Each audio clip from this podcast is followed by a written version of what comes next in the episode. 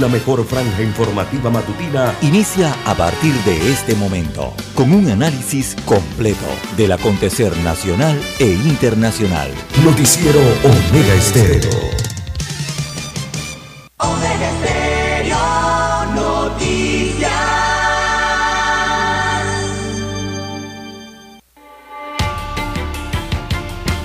A continuación, los titulares, con los hechos que son noticias hoy.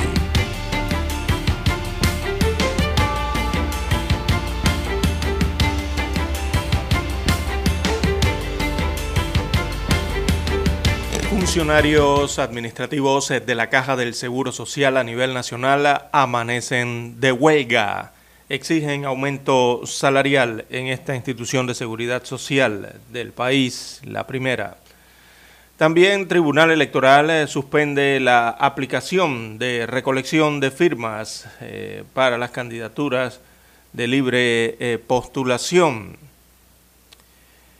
Diputado quiso ocultar negocios con el Estado.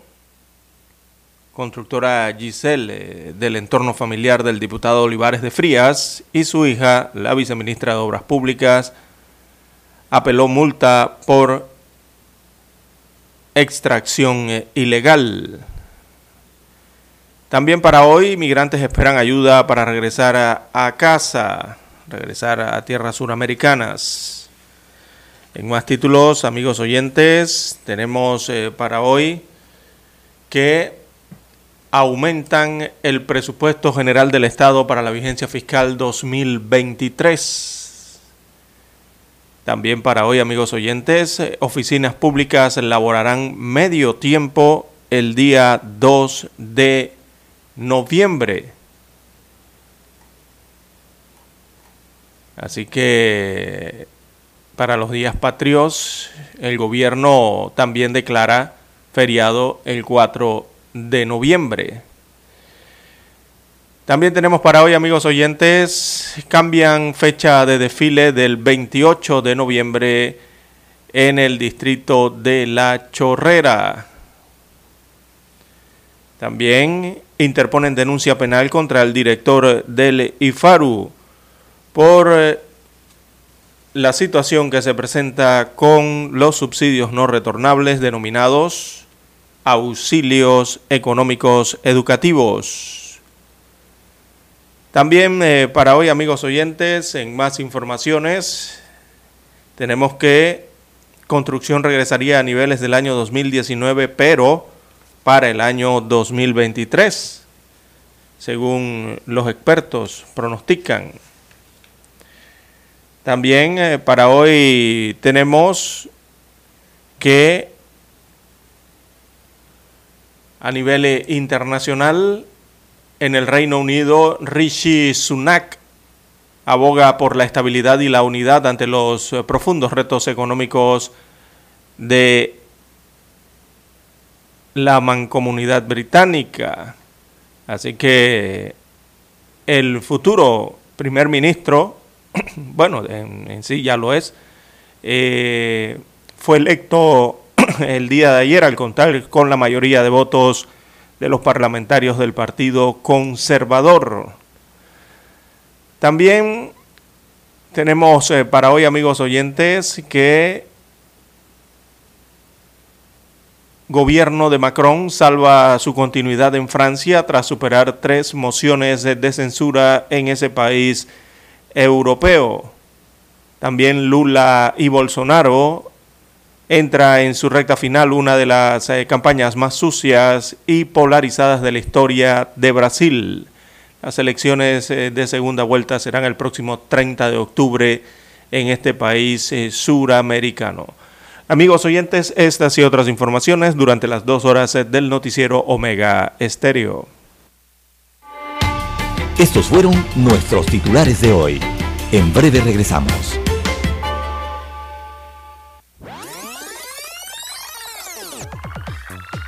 Omega Stereo tiene una nueva app. Descárgala en Play Store y App Store totalmente gratis. Escucha Omega Stereo las 24 horas donde estés con nuestra nueva app.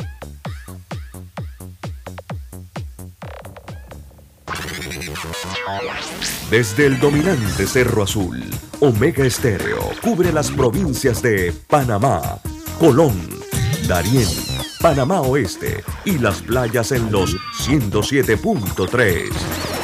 Continúa desde el majestuoso Cerro Canajagua en los 107.5, cubriendo todas las provincias centrales hasta el imponente volcán Barú en los 107.3 para las provincias de Chiriquí, Bocas del Toro y Veraguas.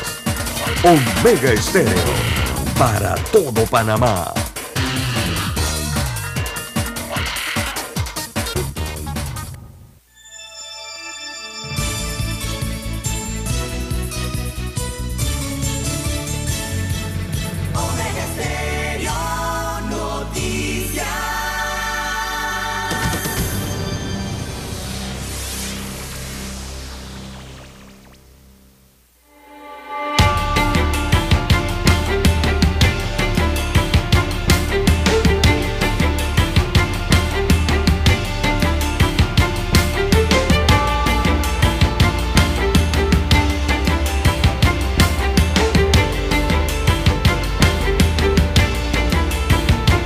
Muy buenos días amigos oyentes que nos escuchan a nivel nacional a través de todas las frecuencias eh, de Omega Estéreo Panamá. Sean todos bienvenidos a esta emisión informativa para este martes 25 de octubre del año 2022. En el control maestro nos acompaña Daniel Araúz en la unidad remota desde bien temprano. Luis Lucho Barrios, tengan todos buenos días. Acá en el estudio central de Omega Estéreo, este es su servidor eh, César Lara, deseándoles a todos un excelente amanecer, esperando que todos hayan tenido un buen despertar para la mañana de este martes y a prestarse entonces a las actividades diarias con todo el entusiasmo. Primeramente dando las gracias al Todopoderoso por permitirnos una mañana más de vida, ver esa intensidad luminosa que ya eh, comienza a asomarse así, a activarse allí en el horizonte panameño. Bien, los buenos días a todos los amigos que nos escuchan en dos frecuencias a través eh, de la señal de Omega Estéreo que cubren eh, el área de las provincias, también el área de las comarcas y el área marítima de la República de Panamá los que ya están sintonizados en omegaestereo.com, allí la cobertura es a nivel mundial, los que han activado su aplicación de Omega Stereo, el app de Omega Stereo. Eh, si usted no lo tiene, bueno, usted lo puede descargar desde su tienda favorita Android o iOS. Aquí sí hay app. Eh, también los muy buenos días a los amigos oyentes que nos escuchan a través del canal 856 de Tigo Televisión pagada por cable a nivel nacional. Omega Estéreo llega a su televisor. Recuerda el canal, el 856 de Tigo. Buenos días, don Luis Barrios. ¿Cómo amanece para este martes? Muy buenos días, muy buenos días, don César. Listo, listo pues para llevarle a ustedes eh, pues nuestras noticias, las noticias, lo que ha hecho eh, la información que ha circulado en las últimas 24 horas en nuestro país. Así es, eh, don Luis Barrios. Bien, eh, bueno, para la mañana de hoy, la Caja del Seguro Social, parte de la Caja del Seguro Social amanece de paro. Ayer fue anunciado un paro por parte de los administrativos a nivel nacional de esta institución de seguridad social.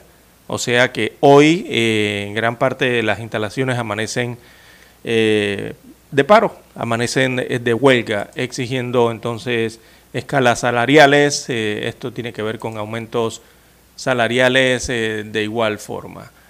Así que así fue dado a conocer ayer por la noche, ya entrada la noche, se tomó los tomaron esa decisión, entonces de eh, irse a un paro, eh, decretaron este paro eh, nacional. En este caso son los administrativos de la Caja del Seguro Social.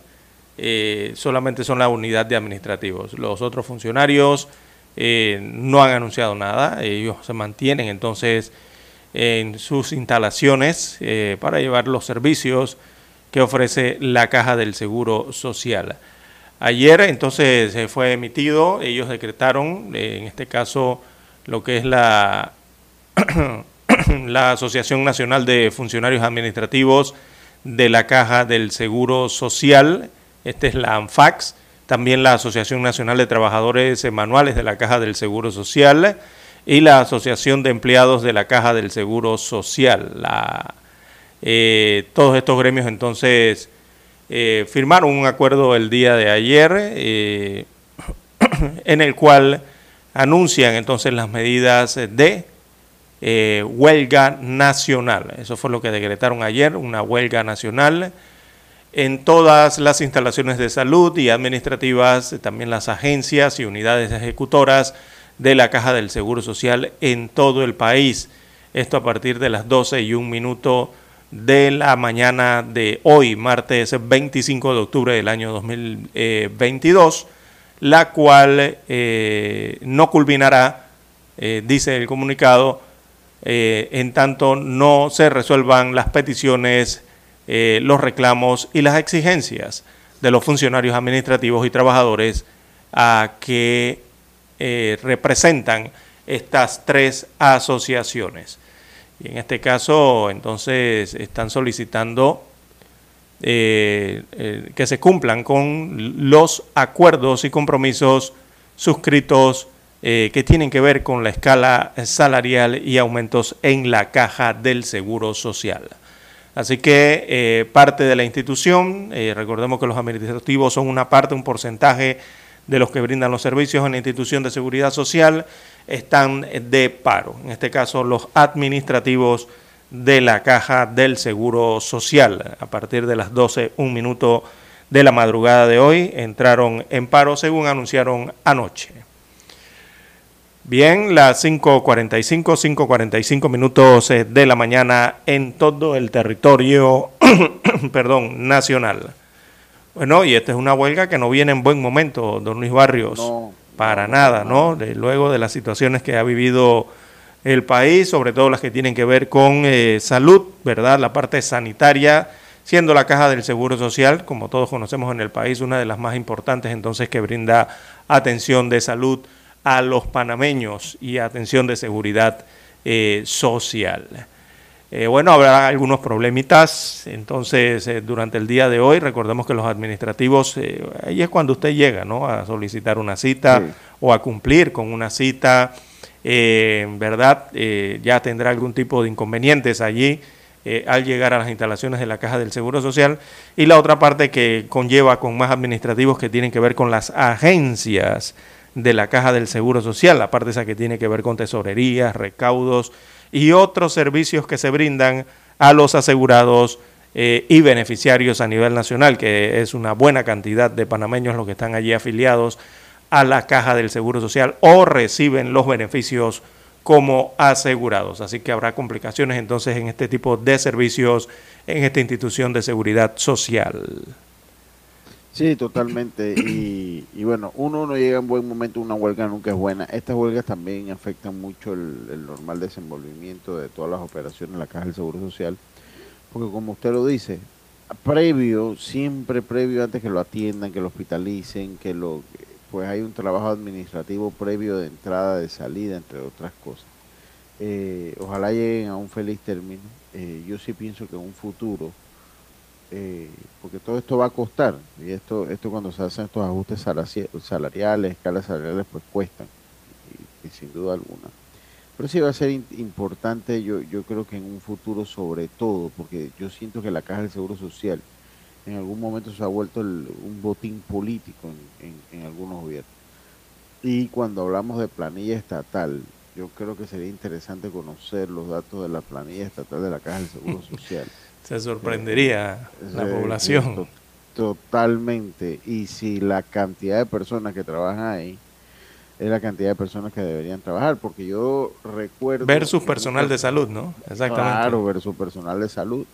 Digo, y no quitarle el derecho, el, la huelga es un derecho del trabajador, que estemos claros, pero yo sí quisiera, eh, y esto es un análisis que nadie hace, nadie, yo, no, no se, se presenta muchos estudios la Caja del Seguro Social, no se presenta un estudio sobre las personas que trabajan y cuántas personas deberían trabajar en la institución, porque yo siento que la institución se ha vuelto en un monstruo de, eh, de acopio de, de nombramiento de los gobiernos de turno, de los gobiernos de turno. Entonces, por un lado eso, por otro lado, bueno, el derecho que puedan tener en huelga, pero yo creo que en momentos donde se habla que la planilla estatal debe bajar, también debe entrar en el escrutinio popular eh, la misma caja del Seguro Social, César. Así es. Bien, don Lucho Barrios, eh, tenemos que hacer la primera pausa del noticiero, la tomamos y retornamos con más información.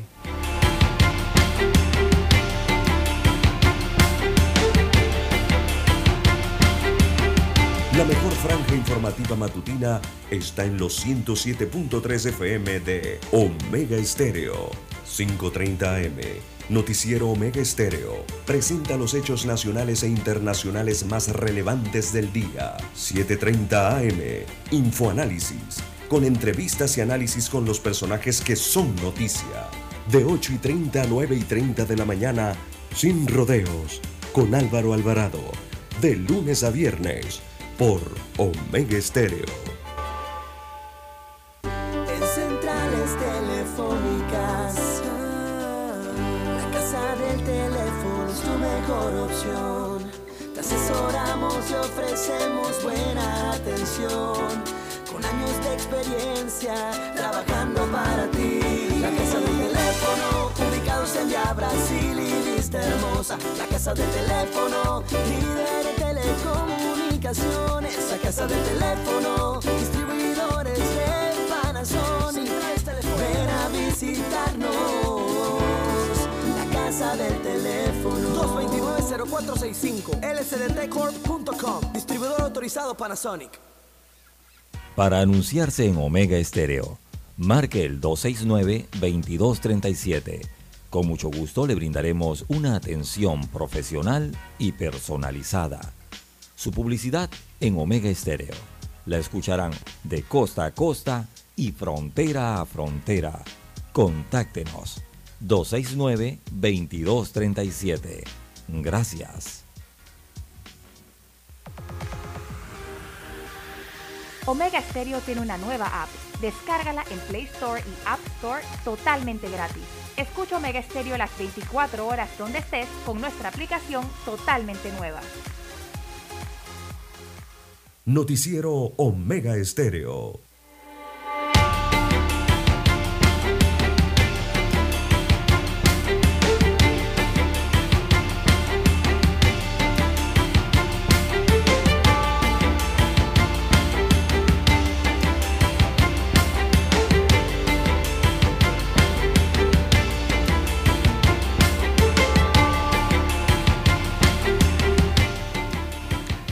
Bien, amigos oyentes, las 5.51 minutos eh, de la mañana, 5.51 minutos eh, de la mañana en todo el territorio nacional.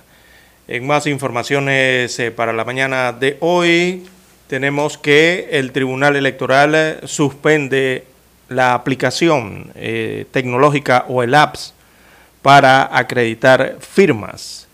la información fue confirmada ayer por los propios magistrados del Tribunal Electoral eh, a través de un comunicado, entonces informan que suspendió de forma temporal el uso de la aplicación para dispositivos móviles a partir de hoy, martes 25 de octubre del año 2022, eh, esta que tiene que ver con la recolección de firmas eh, de los candidatos por libre postulación. Así que la entidad también ordenó ayer realizar auditorías internas y externas, igualmente auditorías forenses, o cuando una institución o un funcionario o a usted le indica que van a hacer una auditoría, una cosa es una auditoría, pero otra cosa muy distinta es una auditoría forense. O sea, las auditorías forenses son esas abarcadoras de verdad, don Lucho Barrios, esas que se sumergen, ¿no?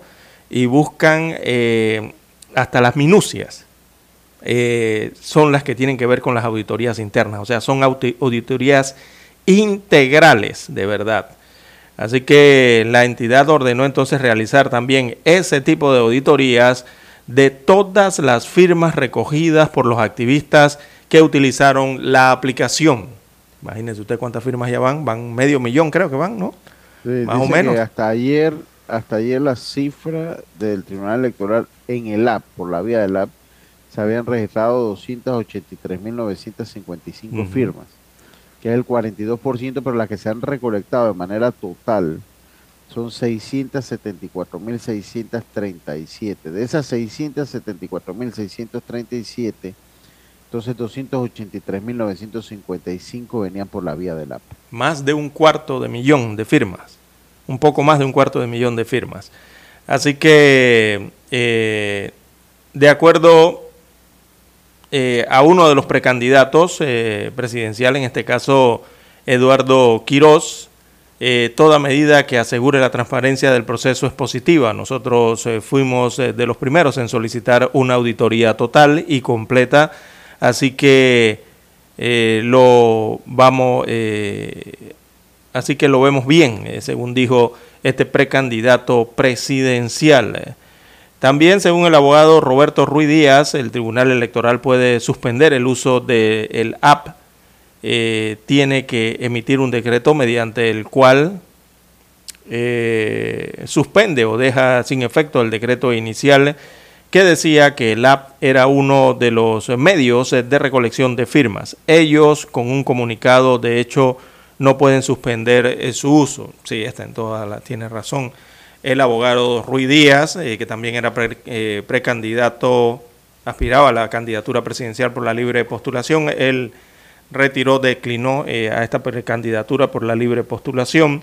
Pero tengo entendido, don Luis Barrios, que el Tribunal Electoral también informó el día de ayer que va a modificar los decretos a partir del día de hoy para eh, ordenar la suspensión de forma temporal eh, de la recolección de firmas, producto de algunas eh, denuncias presentadas por los propios candidatos o precandidatos a puestos de elección popular por esta vía. fue lo que anunciaron ayer los magistrados del Tribunal electoral, esto como consecuencia de las irregularidades eh, denunciadas.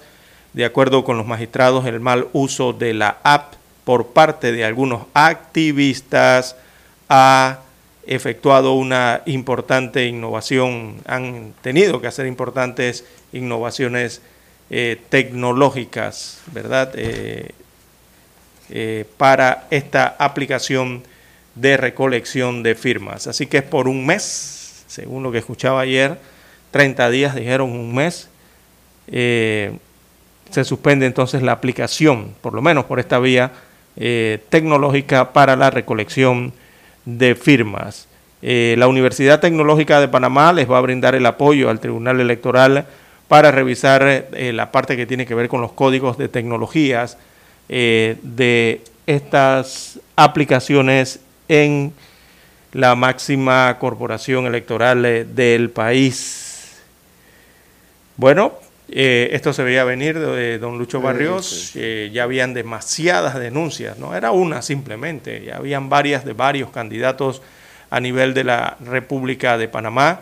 ya eso se estaba tornando escandaloso en la recolección de firmas y algo que que mina, ¿no? Algo que genera eh, la desconfianza, genera eh, la incredulidad eh, en, el proceso, evidentemente. Ya vimos algo, digamos, algo bastante similar de lo ocurrido con la recolección de firmas también por la vía del APS en el proceso revocatorio, recuerda el alcalde capitalino José Luis Fábrega, eh, que llevaba un ritmo de recolección de firmas eh, y de pronto se cayeron las firmas. De repente hubo como un se detuvo porque eh, algunos denunciaron que las firmas estaban llegando a un correo electrónico personal, o sea, la, especie de recibo de confirmación, ¿no? De que se había recibido la firma.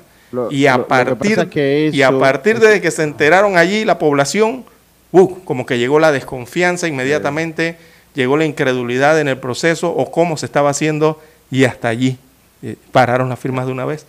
la gente dejó de firmar. No es que las pararon, la gente solita dejó de firmar.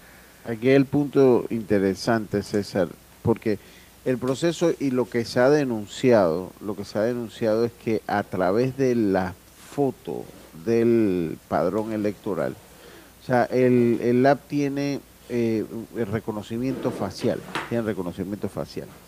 Entonces, a través del app de, la y a través de la foto del padrón electoral, esta está reconociendo, o sea que no te está reconociendo solo en vivo, sino que a través de una foto del padrón electoral. Pero después que usted realiza eso, usted tiene que hacer un video con una lectura de, eh, de eh, eh, uno, un escrito que habla que bueno que usted está firmando de manera voluntaria, que no está recibiendo eh, remuneración alguna por el cambio, por el, apoyo, por solicitar esa firma.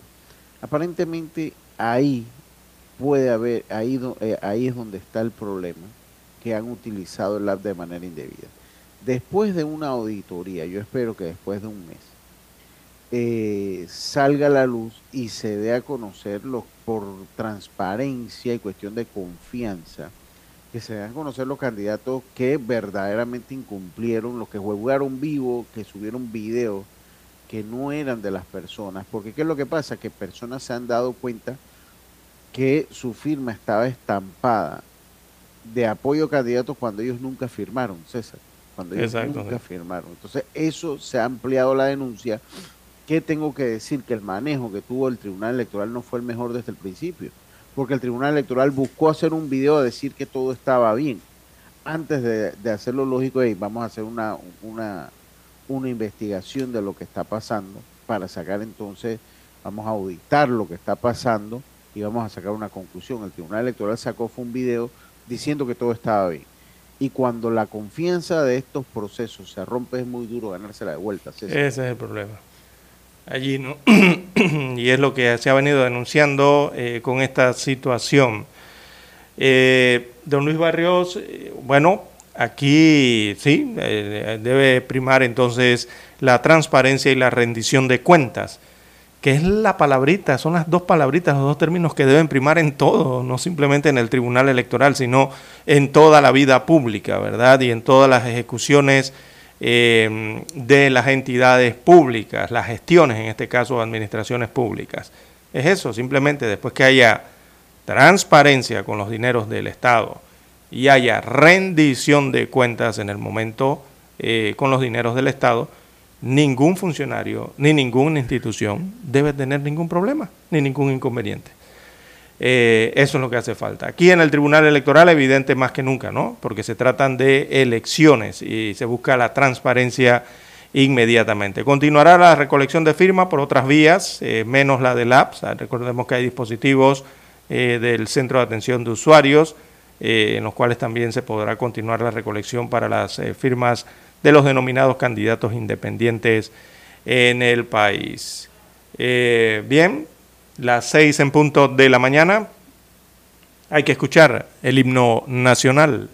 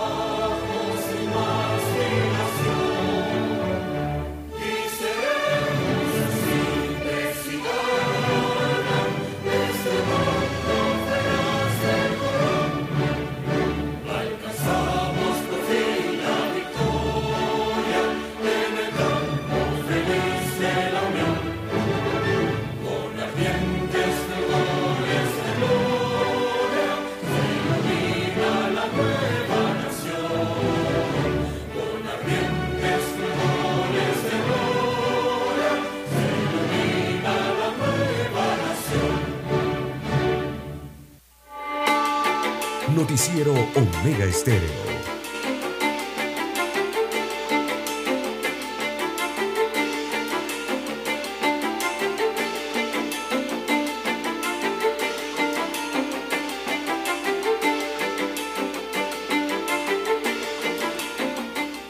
Bueno, eh, seis y tres minutos de la mañana, seis y tres minutos de la mañana, eh, César, y tenemos pues que eh, se ha dado a conocer que hablando y, no saliendo del tema del Tribunal Electoral, no sé si usted quiere continuar con la noticia porque eh, ya se ha seleccionado el nuevo magistrado, Luis Guerra Morales es electo como el nuevo magistrado del Tribunal Electoral.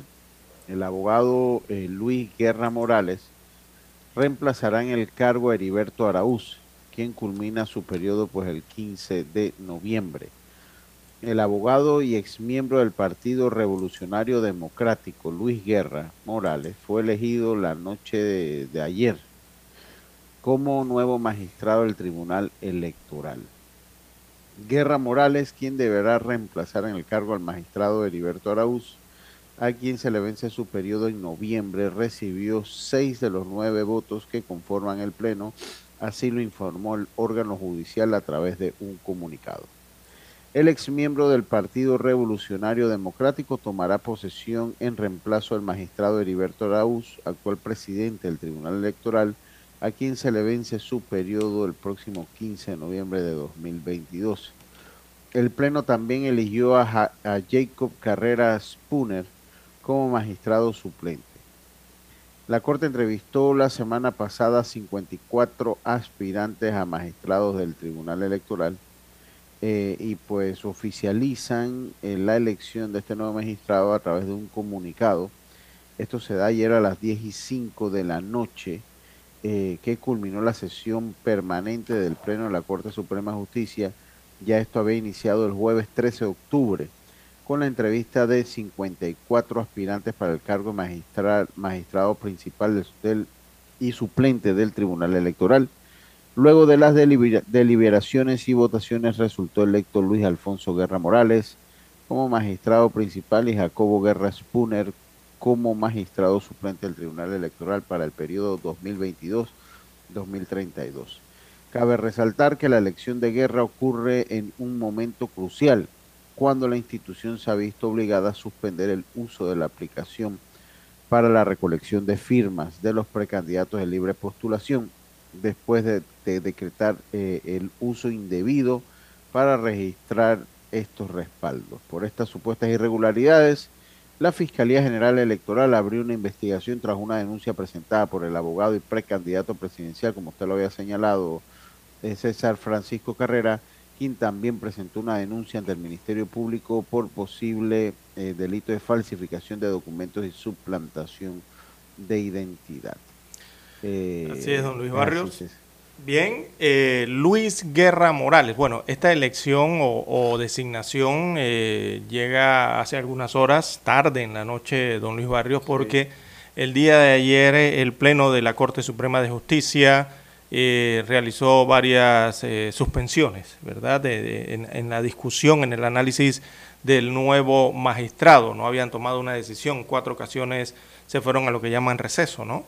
Eh, analizando quién sería al final el próximo magistrado del Tribunal Electoral. En horas de la tarde, ya casi de la noche, llegando la tardecita, la noche, se había anunciado que venía, iban a realizar una, un receso allí hasta el siguiente día. Bueno, todos los periodistas y los que estaban siguiendo esto esper esperaban que el día de hoy se anunciara, o sea, nuevamente se reunieran y se anunciara el día de hoy pero eh, la decisión fue tomada anoche entonces, posterior eh, a, esa, a, esas suspensiones, ¿verdad?, eh, de análisis. Luis Guerra Morales, recordemos, bueno, él fue miembro hasta hace poco del Partido Revolucionario Democrático PRD, muchos lo conocerán en el distrito de La Chorrera. ¿Y por qué en el distrito de La Chorrera? Porque Luis Guerra Morales fue alcalde del distrito de La Chorrera, en Panamá Oeste.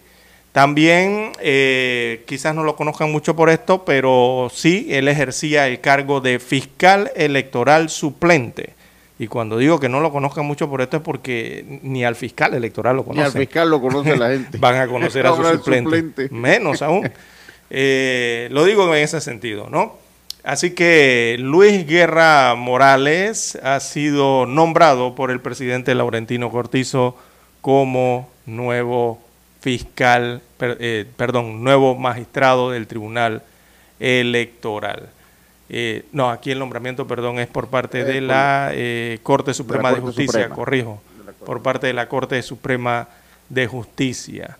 Así que ha sido designado entonces Luis Guerra, él es, él es, abogado, licenciado Luis Guerra, como magistrado del Tribunal Electoral. Esto dentro de más de 50 aspirantes eh, que estaban en carrera eh, para esta magistratura. Así que, bueno, seguirá el proceso entonces de ratificación y designación final eh, para el magistrado, en lo que ha llamado mucho la atención, que anoche fue entonces dado a conocer finalmente el nombre, después que se había anunciado una, un receso ¿no? en el análisis eh, para determinar de a quién eh, iban a designar en este alto cargo del máximo organismo electoral de, Panamá. Repetimos, Luis Guerra Morales ha sido designado como magistrado del Tribunal eh, Electoral. Bien, las 6.10, 6.10 minutos de la mañana en todo el territorio nacional. Bueno, muchos han quedado hasta sorprendidos con esta designación eh, en la mañana de hoy, don Luis Barrios. Nadie se esperaba. Esperaban realmente, muchos hablaban o vaticinaban que se iba a nombrar a una dama, ¿no? A una mujer en eh, la magistratura del Tribunal Electoral.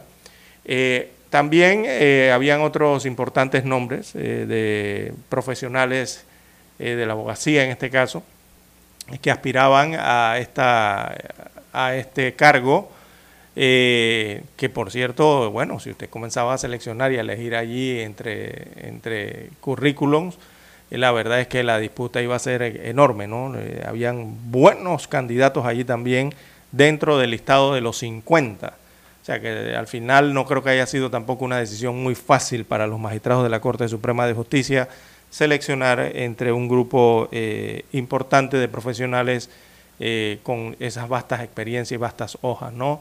Eh, de vida. Bien, eh, las 6.12, 6.12 minutos eh, de la mañana en todo el territorio nacional. Sí, ahí, sobre todo, antes de irnos al cambio, pues que se mantenga la independencia. Yo, yo honestamente, yo cuando ya veo que han estado inscritos en un partido político... Queda la duda. sí, que han sido sobre todo, sobre todo electos o han estado en cargos por elección popular, obviamente uno dice, ¿será la persona capaz de tener o de tener el balance, de tener la objetividad, de dejar al lado la política partidista? No, yo creo que esos son puntos importantes. Ojalá la elección haya sido buena. Ojalá la elección haya sido buena porque esto es el garante de la democracia. El Tribunal Electoral es el, el principal garante de la democracia, es el Tribunal Electoral. Sí, y sobre todo... Sí, adelante. Sobre todo con todas las situaciones que se han venido presentando en el tema electoral de forma general en el país eh, durante los últimos eh, casi cuatro años, ¿no? Hay muchos temas que eh, rondan alrededor del de, el tema electoral que han generado gran polémica en el país, incluso que han llevado hasta conflictos, ¿no? Así que, bueno, eso es lo que se espera. Independencia real en el Tribunal Electoral en lo que tiene que ver con el tema precisamente ese electoral. Sobre todo cuando estamos ya a las puertas de una elección general para el año 2024.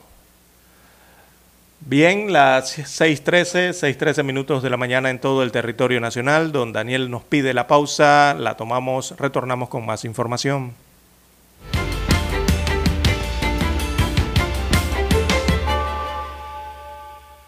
La mejor franja informativa matutina está en los 107.3 FM de Omega Estéreo, 530 AM.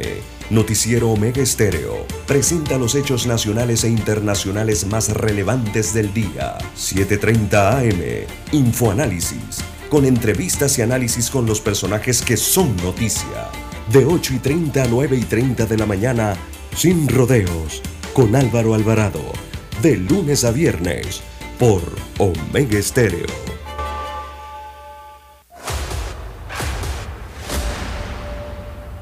Desde los estudios de Omega Estéreo, establecemos contacto vía satélite con la voz de América. Desde Washington, presentamos el reportaje internacional.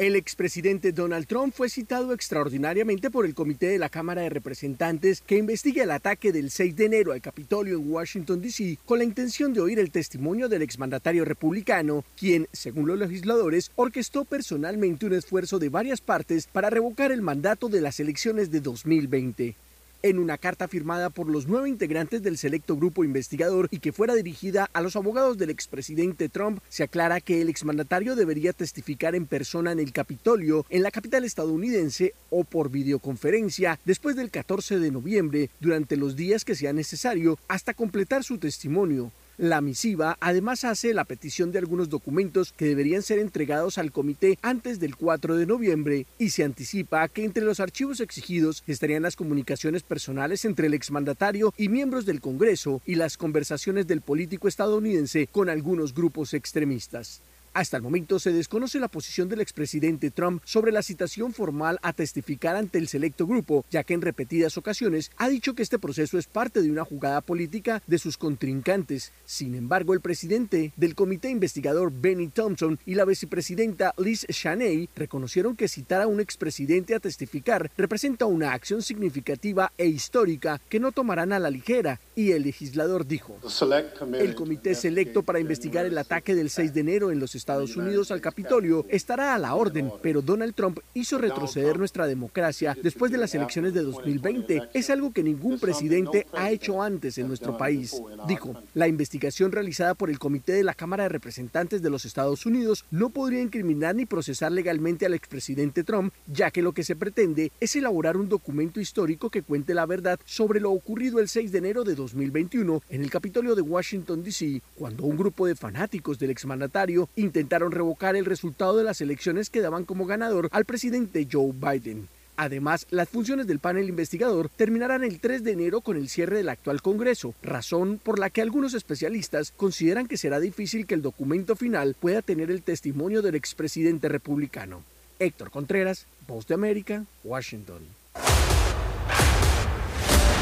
Escucharon vía satélite desde Washington el reportaje internacional. Noticiero Omega Estéreo.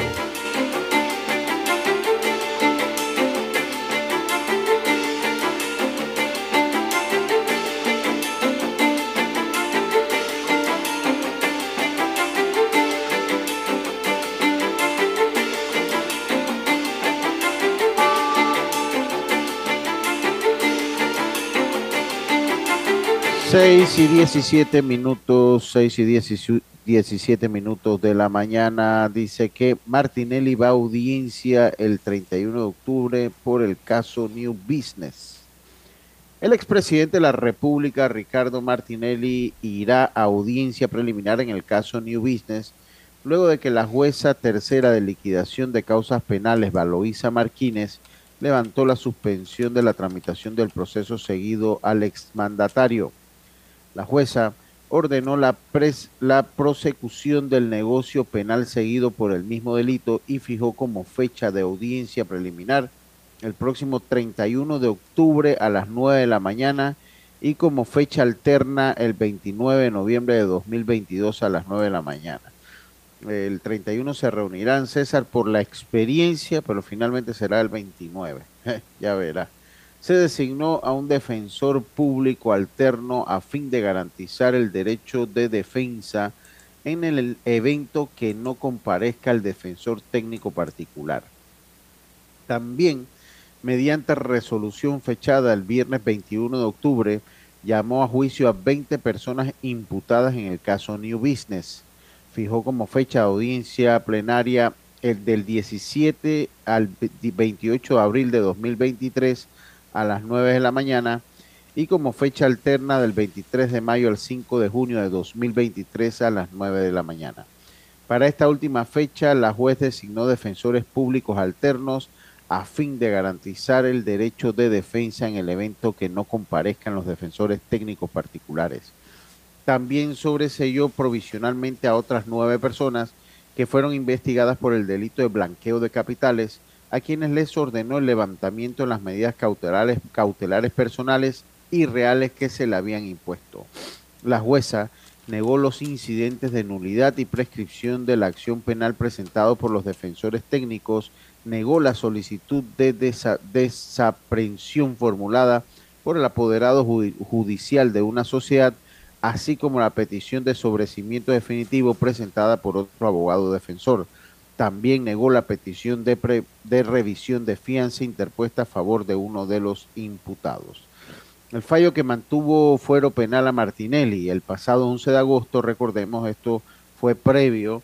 El pasado 11 de agosto el órgano judicial informó que la sesión del Pleno de la Corte Suprema de Justicia se acordó por mayoría declarar la inconstitucionalidad de la decisión del Tribunal Electoral que mantuvo el fuero penal al presidente Ricardo Martinelli por los casos de New Business.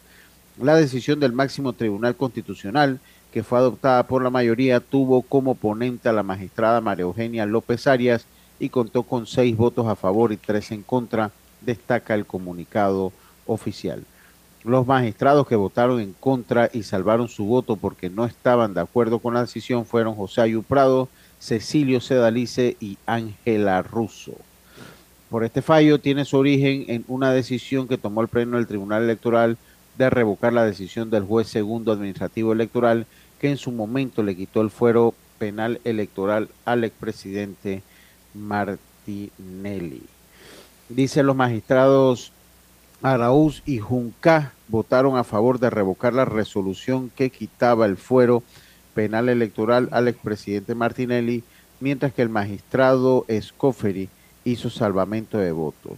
No es viable exigirle a la autoridad judicial que solicite el levantamiento del fuero que adjunte a su solicitud las pruebas que demuestren que el principio de especialidad no lo aplica el señor Ricardo Martinelli, como lo hace el fallo de la mayoría, toda vez que el artículo 313 del Código Electoral dispone que solamente deben adjuntarse las pruebas que se sustentan que sustentan la solicitud, es decir, aquellas relacionadas con el fundamento de la causa penal que le sigue al aforado, afirmó Escofori en su salvamento de voto. Así que eh, va, ya hay nueva fecha para juicio, esta juicio, el juicio, el eh, juicio. o sea, el expresidente, eh, ah, o sea, son 20 personas las llamadas, ¿no? Y entre ellas está el expresidente de la República, Ricardo Martinelli. Así que vuelve Martinelli a juicio y ese juicio será según la fecha que dio el próximo lunes. Será a partir del próximo lunes, en este caso que tiene que ver, este juicio es contra eh, los implicados en la compra del grupo editora Panamá América SA, el grupo de periódicos, ¿no?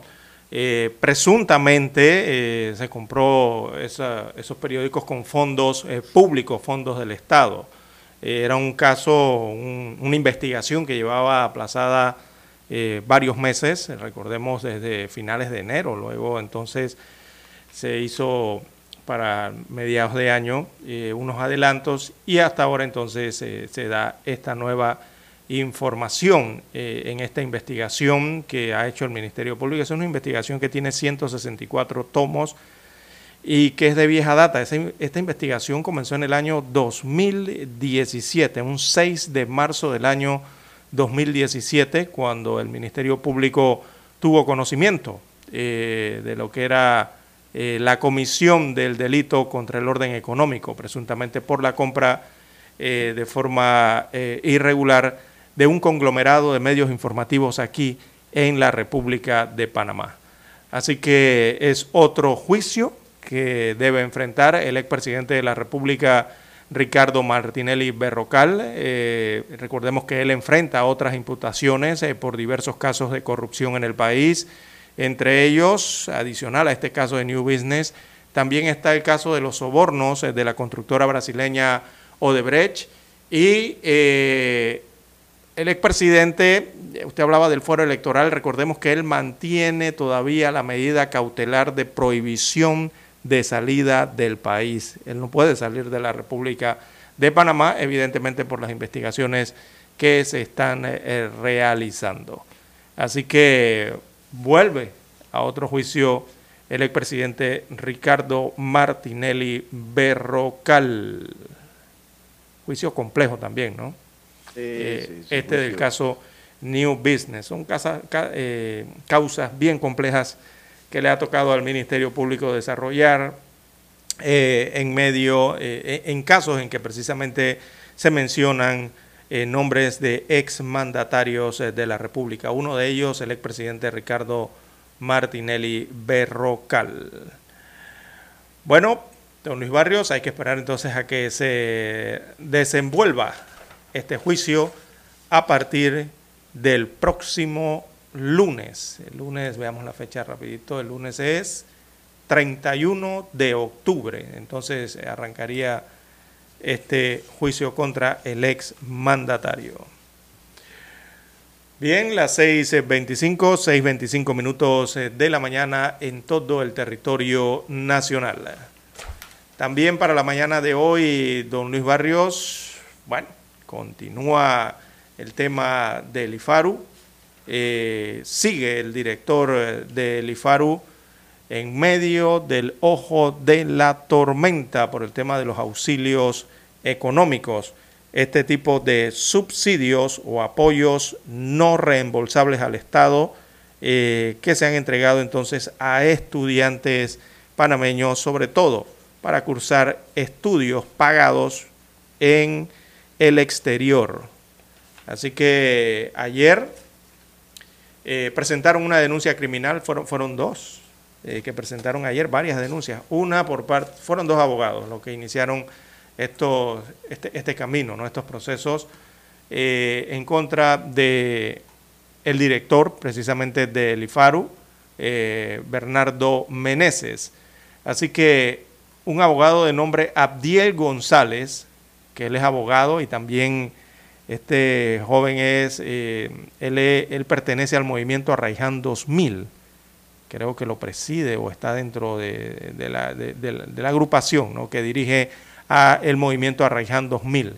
Bueno, él se presentó el día de ayer eh, ante la Procuraduría General de, la República, el Ministerio Público, entiéndase, eh, con una denuncia, a presentar una denuncia criminal contra Bernardo Meneses, que es el nombre del director general del Instituto para la Formación y Aprovechamiento de Recursos Humanos, IFARU. Esto por la presunta comisión de los delitos eh, de peculado, de uso, abuso de autoridad de funcionarios públicos y también de cualquier otro delito en que haya incurrido. Así que González sustentó que esta denuncia en contra de Meneses se basa en el supuesto despilfarro de dineros del Estado, de miles, de miles de dólares en beneficio de grupos de familias e hijos de los políticos, beneficiándolos a través de programas de auxilios económicos.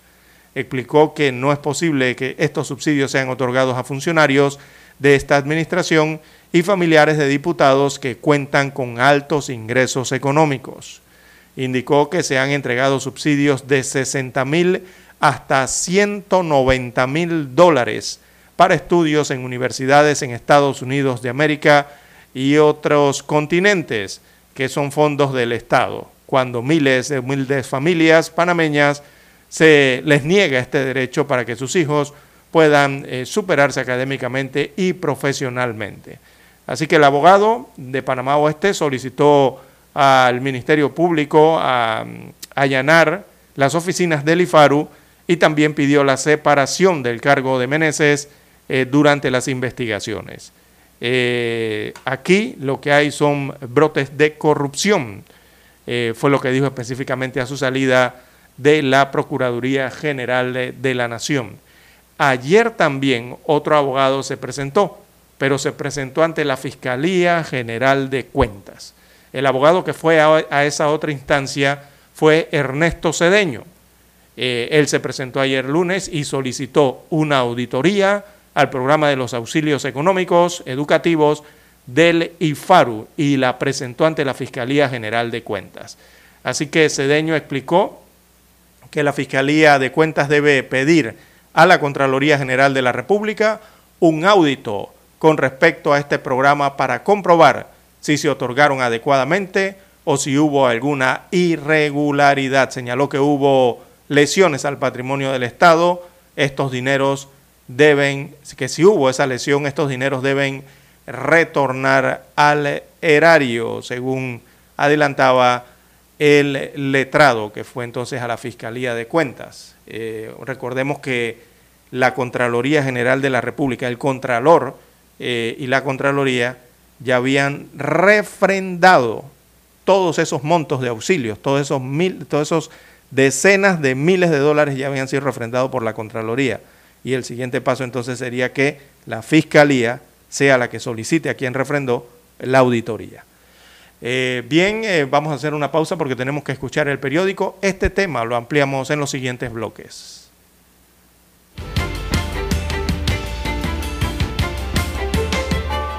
Para anunciarse en Omega Estéreo, marque el 269-2237.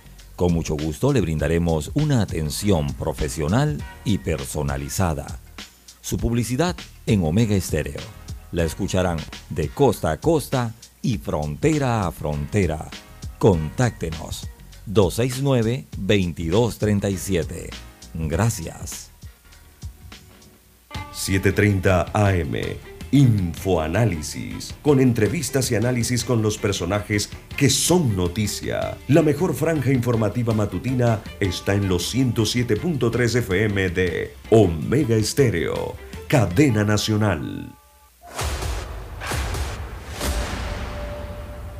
Desde los estudios de Omega Estéreo, establecemos contacto vía satélite con la voz de América. Desde Washington, presentamos el reportaje internacional.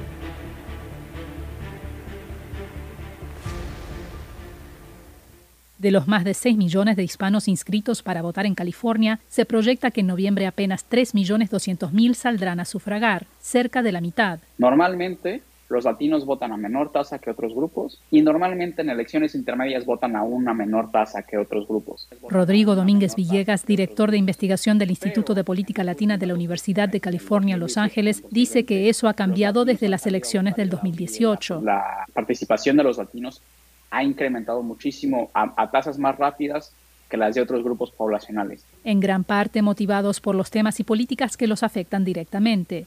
Según encuestas del Instituto de Políticas Públicas de California, los votantes latinos del estado dicen que los problemas más importantes que enfrentan son Empleos, economía e inflación, el costo de la vivienda, indigencia, el medio ambiente, la sequía y el cambio climático.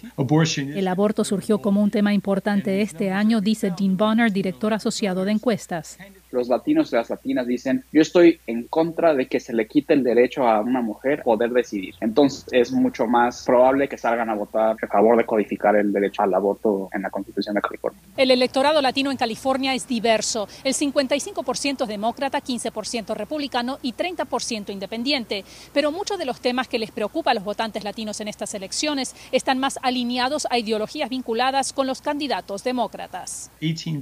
Desde marzo hemos visto un aumento de 18 puntos en la proporción de latinos que dice que va a votar por un candidato demócrata al Congreso. Ese es un sustancial aumento. Y uno que puede marcar la diferencia en los resultados. Verónica Villafañe, Voz de América, Los Ángeles. Escucharon vía satélite desde Washington el reportaje internacional. Noticiero Omega Estéreo.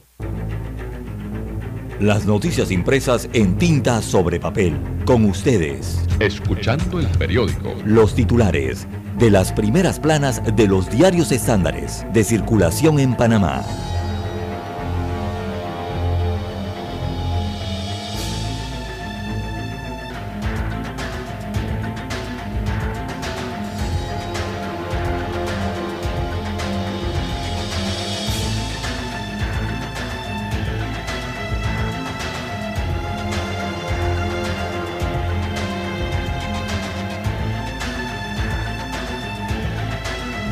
6.33 minutos, 6.33 minutos de la mañana. Damos paso entonces a nuestro segmento de Escuchando el Periódico. Hoy comenzamos con los titulares de la decana, la estrella de Panamá, para hoy martes 25 de octubre de 2022. Comienza con el Tribunal Electoral suspende el app de recolección de firmas en la página 2A. Los magistrados del Tribunal Electoral suspendieron temporalmente el uso del app para la recolección de firmas y ordenaron una auditoría interna y externa del proceso, incluyendo una forense, como consecuencia de las irregularidades denunciadas.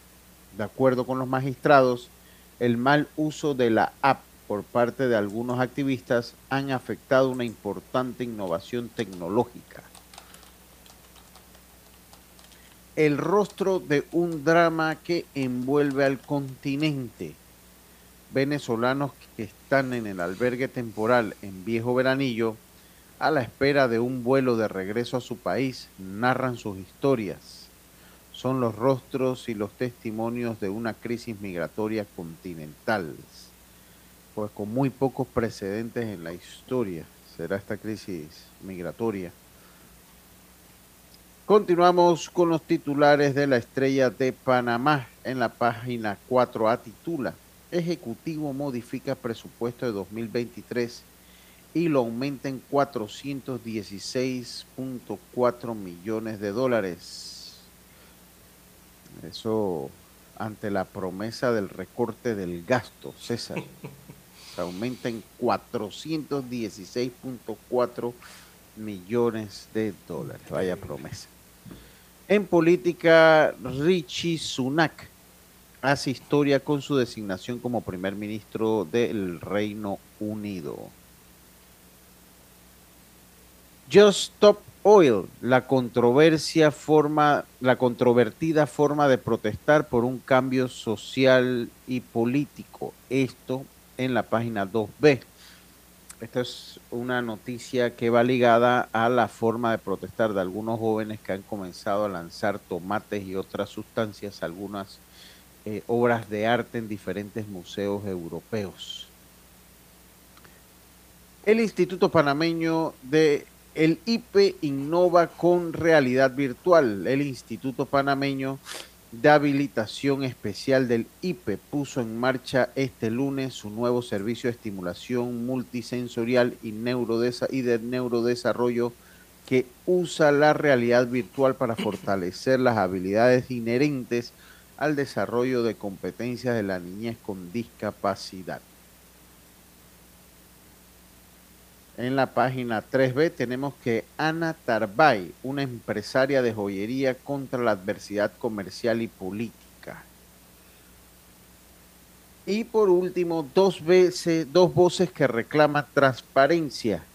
Rodrigo Murgas, aspirante a dirigir la Junta Comunal de Ancón, y Daniel Araúz, que busca ser diputado del circuito 22 en Antón por la libre postulación solicitaron mayor transparencia al Tribunal Electoral en el proceso de recolección de firmas. Además, consideran importante hacer la auditoría a raíz de las denuncias de irregularidades.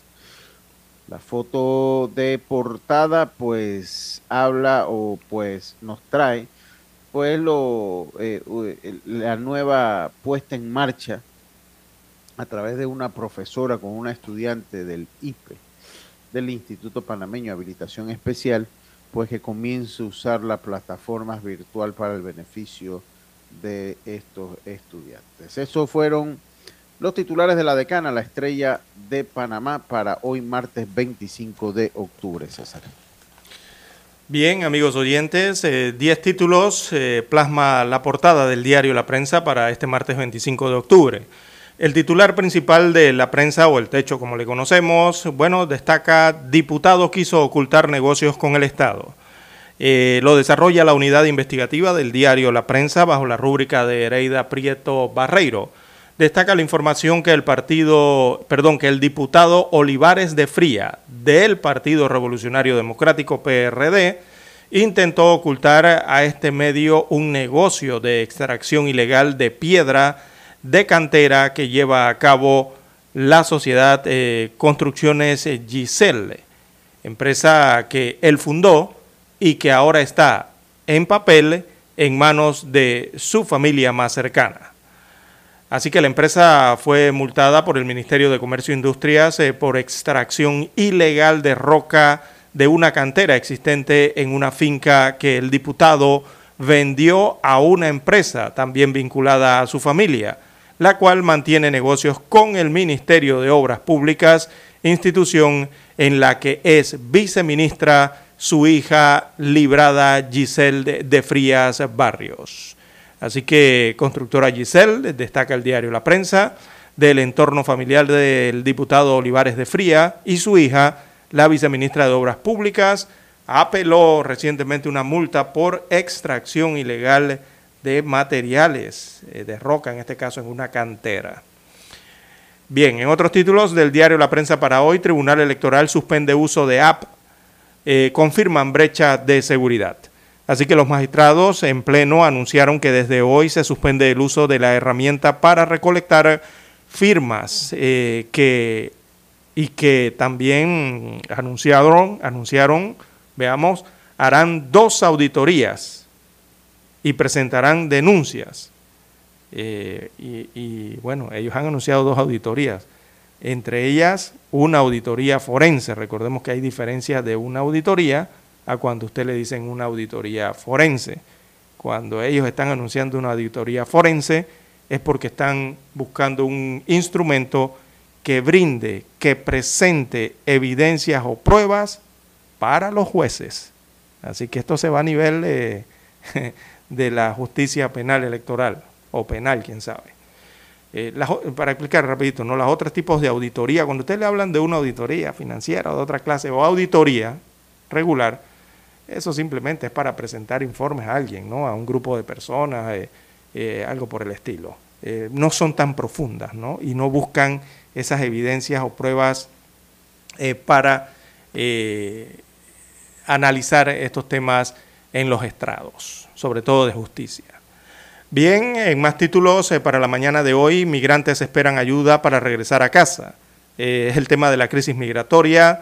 Destaca la prensa que después de ver eh, interrumpido su sueño americano, cerca de mil migrantes venezolanos, entre ellos unos 300 menores de edad, se encuentran a la espera de una ayuda que les permita regresar a su país. Mientras el apoyo llega, las autoridades panameñas reconocieron que no estaban preparadas para atender a cientos eh, de viajeros irregulares que decidieron regresar o quedarse en Panamá, dos semanas después de que Estados Unidos de América decidió restringir el ingreso a ese país. que al final Panamá, eh, bueno, somos los que más ayudamos, ¿no? Porque si usted ve esto en Colombia, no pasa esto. En Costa Rica ni se imaginan hacer esto, menos en Nicaragua o en Centroamérica. En Panamá siempre somos los más eh, daditativos, ¿no? Bien, en más títulos eh, para la mañana de hoy imponen denuncia penal contra el director del IFARU, esto por los auxilios económicos. Así que el abogado Abdiel eh, González Tejera del movimiento Arraiján 2000 presentó ayer lunes una denuncia penal contra el director del IFARU, Bernardo Meneses, a propósito de que se investigue la presunta comisión de delitos de peculado de uso. Eh, también el abogado Ernesto Cedeño presentó eh, una solicitud a la Fiscalía de Cuentas eh, para que esta instancia realice una auditoría y también a la NATI una investigación de la conducta ética de los funcionarios. Es que precisamente en el IFARU también hay que pedir una auditoría, pero forense, también de esas integrales. Bien, Ordenan toma de control de Nacional de Seguros, es uno de los títulos que presenta la sección de Economía y Finanzas de la prensa. Destaca la información que Nacional de Seguros de Panamá y Centroamérica, que enfrentaba demandas por incumplimientos en fianzas emitidas en contra, en contratos, perdón, eh, en contratos estatales e insuficiencia en el patrimonio, está bajo control administrativo ordenado por el ente regulador aquí en Panamá. También construcción regresaría a niveles del 2019 en el año 2023, esto en el tema de las viviendas. Esto a pesar de un 16% de crecimiento que registró el sector de la construcción entre enero y agosto, el número de trabajadores todavía está un 60% por debajo de los niveles eh, previstos a la pandemia respiratoria causada por, el COVID, por la COVID-19. También para hoy la prensa titula en panorama comparado con el 2021, Panamá tiene el doble de casos de malaria. Esto está en la página 4B. También aparece el martes financiero, desarrollan el reportaje un solo ofertante en liquidación, perdón, en licitación de la Caja del Seguro Social para equipos. Así que se presentó un solo eh, oferente económico allí a, esta a este acto público en la Caja del Seguro Social. Eh, también en deportes, Qatar niega represión denunciada por Human Rights Watch a los LGBTI. También en la sección Vivir Más desarrollan el tema Pelaitas de Ciencias, ¿sí? Una invitación a soñar en grande. Destaca aquí la sección Vivir Más. Bien, son los titulares que presenta en portada hoy el diario La Prensa. Con ella culminamos la lectura de los principales titulares de los diarios estándares de circulación nacional. Hasta aquí Escuchando el periódico. Las noticias de primera plana, impresas en tinta sobre papel.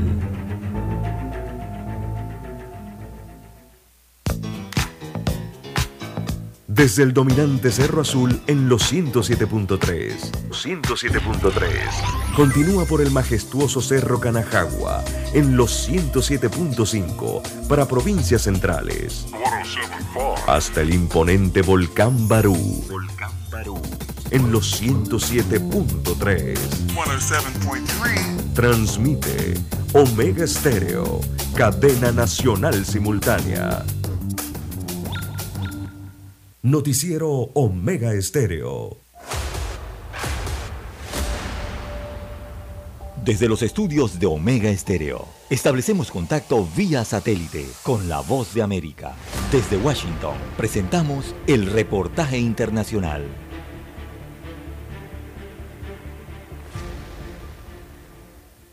La indignación mundial persiste mientras continúan las manifestaciones de rechazo a la muerte de una mujer joven quien estaba bajo la custodia de la policía iraní al momento de su deceso. Esa indignación también se siente en Irán cuando los manifestantes gritan muerte al líder supremo del país y la supuesta participación de esta nación islámica en la guerra de Rusia contra Ucrania podría significar un mayor golpe para revivir el acuerdo nuclear entre Estados Unidos e Irán. En varias ciudades del mundo continúan las manifestaciones contra el gobierno teocrático de Irán por la muerte de Masha Aimini, de 22 años, que murió el mes pasado en extrañas circunstancias mientras estaba bajo el arresto de la policía moral de Irán. Las autoridades de la Nación Islámica aseguran que ella murió de un ataque al corazón, sin embargo, su fallecimiento generó una fuerte protesta social, ya que los iraníes, principalmente jóvenes, salieron a las calles exigiendo un cambio en la República Islámica. Por otra parte, Ucrania y las potencias occidentales han alegado que Irán ahora está suministrando a Rusia drones kamikaze, además del entrenamiento para usarlos en la guerra. Mientras Irán y Rusia niegan las acusaciones, Gran Bretaña, Francia y Alemania se unieron a Ucrania para pedir una investigación sobre los orígenes de los drones utilizados para atacar objetivos ucranianos. Y Estados Unidos anticipa que no habrá un nuevo acuerdo nuclear en este momento. El coordinador de comunicaciones estratégicas del Consejo de Seguridad Nacional de la Casa Blanca, John Kirby, le dijo a la agencia de Associated Press, Estamos muy lejos de los iraníes en términos de un regreso al acuerdo, entonces simplemente no estamos enfocados en eso en este momento. En lo que estamos enfocados es en asegurarnos de que el régimen rinda cuentas por la forma en la que trata a los manifestantes pacíficos en su país y estamos enfocados en asegurarnos de responsabilizar a Irán y Rusia por estas ventas de armas. Dijo, Estados Unidos se retiró del acuerdo nuclear en 2018 durante el mandato del presidente Donald Trump, pero este fin de semana, en Washington como en otras ciudades del mundo, la atención se centró menos en las conversaciones nucleares y más en un gobierno iraní aparentemente involucrado en violaciones de derechos humanos tanto en su país como en el extranjero. Héctor Contreras, Voz de América, Washington. Escucharon vía satélite desde Washington el reportaje internacional.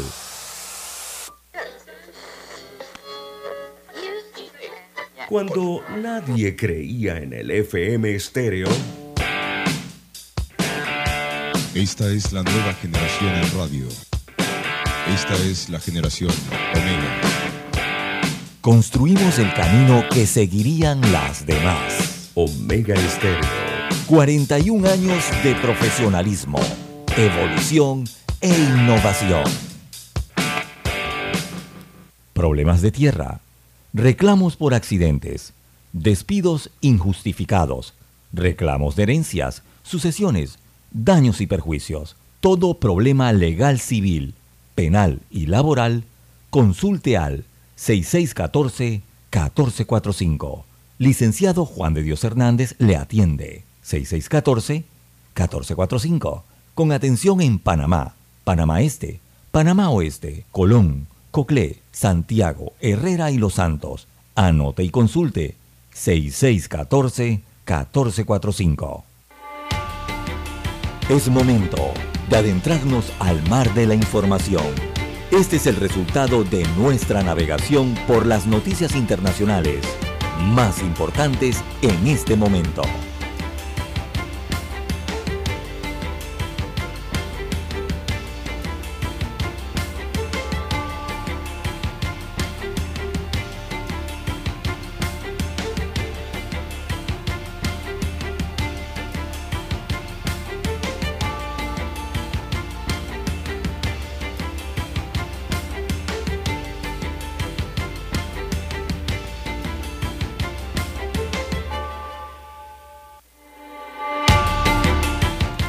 Bien, amigos oyentes, las 6.50, 6.50 minutos eh, de la mañana en todo el territorio nacional.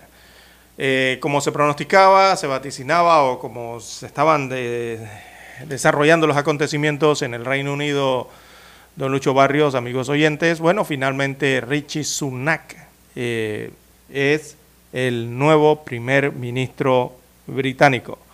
Eh, contaba ayer, eh, simplemente contaba con alrededor de 150 votos de los parlamentarios.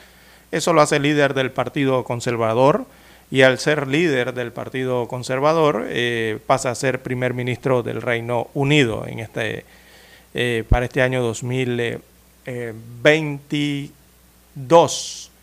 él asume como primer ministro entonces y lo ha hecho ya formalmente.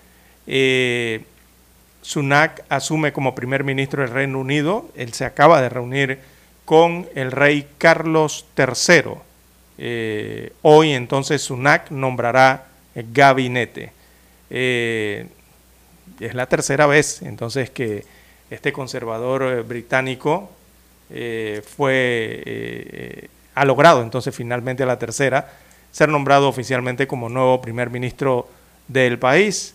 Eh, es el tercer, mire usted las características de esto, don Lucho Barrios, el Reino Unido ha tenido tres primer ministros en un solo año. Imagínense usted cómo anda esa situación allá en eh, el área europea donde se encuentra la Britania, ¿no? Eh, en tres años, tres primeros ministros. Recordemos que Boris Johnson era uno, después fue la efímera Liz Truss, y ahora eh, es eh, el ex ministro de Finanzas de Downing, eh, llega a Downing Street, ¿no? que es Sunak en este caso. Así que Sunak tiene 42 años de edad. Él se convirtió hoy en el líder del gobernante Partido Conservador, ya oficialmente, debido a que su rival Paddy Mordaunt eh, no logró los apoyos necesarios en el controvertido y el controvertido Johnson eh, abandonó la idea entonces de un retorno político. El rey Carlos III, que llegó al trono tras la muerte de la reina Isabel II el pasado 8 de septiembre, le pidió oficialmente que forme gobierno en su calidad de líder de la mayoría parlamentaria durante una audiencia que se acaba de realizar hoy en el Palacio de Buckingham, allá en Inglaterra. Así que este joven, bueno, 42 años todavía es joven, es, un millonario, es un ex banquero, también es nieto de inmigrantes indios, eh, es el primer jefe de gobierno entonces británico eh, que ha surgido de una minoría étnica. Y, el más joven, veamos aquí las estadísticas, ¿sí? es el ministro más joven en 200 años eh, de historia en el Reino Unido. Así que tiene varias características. Y, sabía usted, don Lucho Barrio, que este es un primer ministro multimillonario. Sí, señores. Este primer ministro incluso tiene una fortuna, una riqueza el doble de mayor que la que tiene el rey de Inglaterra. Sunak se le calcula que tiene una, eh, tiene una riqueza de alrededor de 800 a 850 eh, millones de dólares. Bueno, si lo compara esto con la riqueza o, la herencia eh, de los reyes allí en Inglaterra o en el Reino Unido, la riqueza real anda por unos 420 millones de dólares, creo que fue la última vez que la escuché, para esto del funeral de la eh, reina Isabel II. Así que este primer ministro tiene el doble de riqueza que la que tiene el rey eh, de eh, el Reino Unido y se convierte entonces en uno de los más jóvenes en la historia de ese país, Ricky Sunak. Bueno, parte de lo que está ocurriendo la mañana de hoy en el Reino Unido con la designación ya oficialmente de eh, Sunak como el nuevo primer ministro del Reino Unido. Y es el primer primer ministro, eh, allá le llaman de color, ¿no? En 200 años, con esta fortuna más grande que la del rey Carlos III. Parte de los datos que se manejan del nuevo primer ministro, que tiene que enfrentar entonces ahora eh, unas decisiones difíciles en cuanto al tema económico eh, que está atravesando este país eh, europeo, el Reino Unido. Bien, las 6.56, 6.56 minutos de la mañana en todo el territorio nacional. En más informaciones eh, para la mañana de hoy a nivel eh, internacional, amigos oyentes, tenemos que, eh, bueno, en este mismo tema también aparecen videos ya de Elizabeth Liz Truss, que se despide de Downing Street. Downing Street es la casa presidencial de Reino Unido.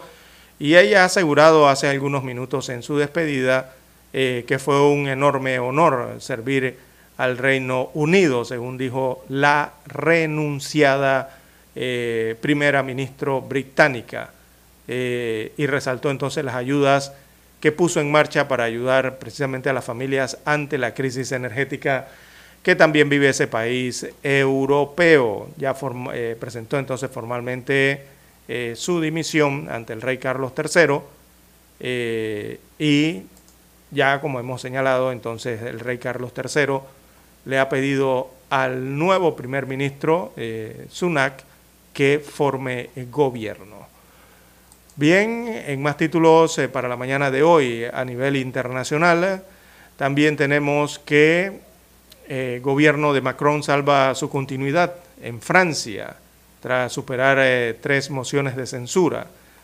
También allá hay problemas en la parte francesa, en la parte gala, Así que el gobierno francés salvó este lunes su continuidad tras superar tres mociones de censura, dos de la izquierda y otra de la extrema derecha, pero dejó patente que su falta de mayoría absoluta en las cámaras le mantiene en situación de debilidad.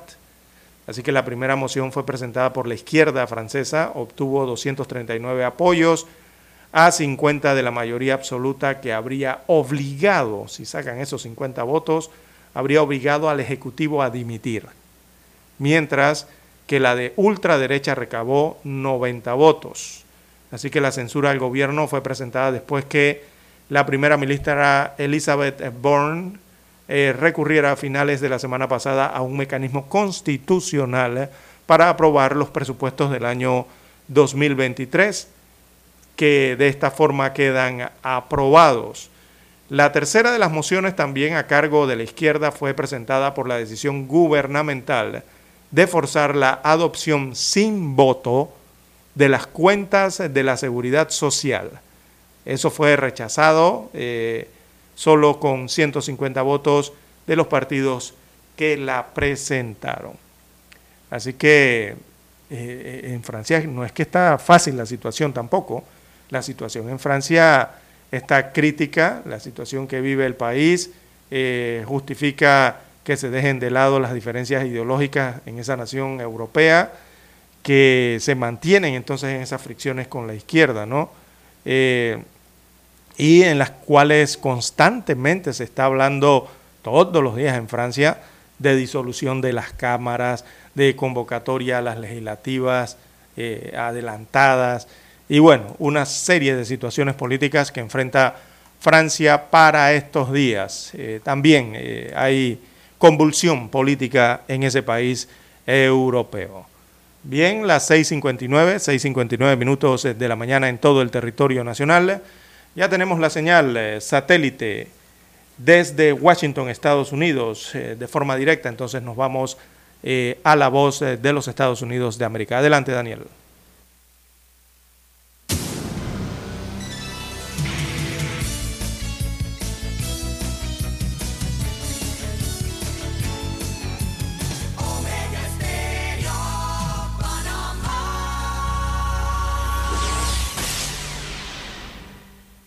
El satélite indica que es momento de nuestra conexión. Desde Washington, vía satélite y para Omega Estéreo de Panamá, buenos días, América.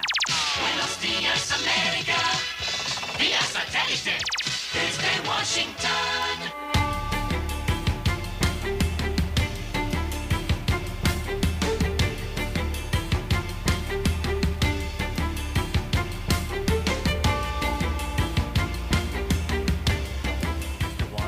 Les informa Henry Llanos. En la guerra de desinformación, Rusia ha dicho que el gobierno de Kiev estaría dispuesto a usar una bomba radiactiva y luego culpar a Moscú. Nos informa Angélica Herrera. Así lo afirmó sin la mínima evidencia el ministro de Defensa ruso durante una llamada este domingo con Lloyd Austin, el jefe del Pentágono y homólogos europeos. Además, el lunes, el ejército ruso dijo que sus fuerzas están listas ante un posible uso de tal arma, conocida en inglés como bomba sucia. Inmediatamente, Occidente y Kiev rechazaron tal acusación como transparentemente falsa y acusaron al Kremlin de intentar una escalada del conflicto. Angélica Herrera, Voz de América, Washington. Un tiroteo en una escuela secundaria en San Luis, Missouri, dejó el lunes al menos tres muertos, entre ellos el agresor, informó el jefe policial Michael Sack. En una conferencia de prensa, Sack dijo que los tres muertos eran un adulto, una menor y el agresor. El jefe policial dijo que el pistolero parecía tener unos 20 años de edad. Informó que los agentes del orden llegaron a la escuela un par de minutos después de recibir un informe de un tirador activo. Profesores alertan sobre el grave deterioro que enfrenta la educación en Venezuela.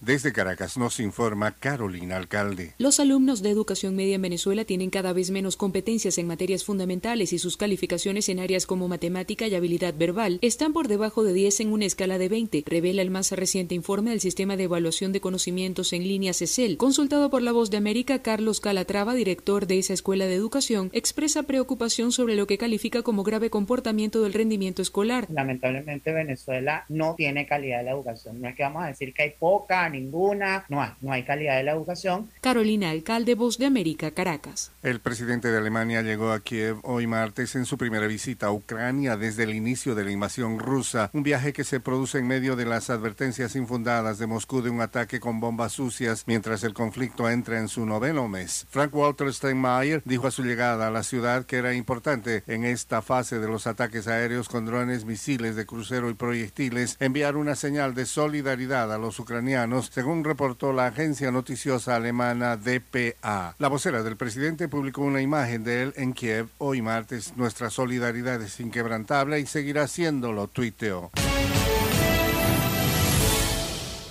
Los primeros beneficiarios del nuevo programa inmigratorio de la administración Biden ya se encuentran en territorio estadounidense. Un proceso dirigido exclusivamente a migrantes venezolanos, conocido como Parole, y que permitirá la residencia legal durante al menos dos años a 24.000 venezolanos que cumplan con los requisitos indicados. Ni tan siquiera tardaron una semana en obtener su permiso desde que enviaron la solicitud y los cuatro ciudadanos venezolanos ya pudieron acceder a Estados Unidos, eso sí, por vía aérea, como se indica en las condiciones del programa. Pese a ser de Venezuela, ninguno de ellos voló desde su país natal. Dos de ellos accedieron desde México, uno procedió de Guatemala y otro desde Perú. Estefanía Villarroel fue una de estas cuatro primeras admitidas y contó a la voz de América qué sintió cuando pisó suelo estadounidense. Al aterrizar, mm, los nervios aumentaron, pero me atendieron muy bien en migración. Este, me hicieron varias preguntitas, me llevaron a un lugar y bueno, nada, una excelente atención, me sentí súper segura ya luego y nada, lo especial es reencontrarse con la familia y aquí me estaba esperando mi hermana. En los próximos días, más beneficiados como Estefanía seguirán llegando a los aeropuertos del país y es que, según señaló el gobierno del presidente Joe Biden, la rapidez con la que están ejecutando las solicitudes permitió que luego de 24 horas de abrir el acceso a los solicitantes, comenzaron a emitir las primeras confirmaciones y en la actualidad ya son más de un centenar los venezolanos aprobados en el proceso. Entre las condiciones que deberán cumplir los aspirantes que soliciten amparo destaca la de contar con el apoyo de un patrocinador en Estados Unidos. Esta imprescindible figura deberá ser un ciudadano o residente legal que ampare al solicitante durante su estancia en el país. Además, tanto el potencial receptor como su patrocinador no deberán tener antecedentes criminales. El Departamento de Seguridad Nacional aseguró que este nuevo proceso inmigratorio es una alternativa para que los venezolanos ingresen al país de forma legal y ordenada y a través de un comunicado destacó que la puesta en marcha de esta alternativa inmigratoria ya ha reducido las entradas irregulares de venezolanos en la frontera sur con México en más de un 85%. Judith Martín Rodríguez, Voz de América. Desde Washington vía satélite y para Omega Estéreo de Panamá hemos presentado Buenos Días América. Buenos días, América.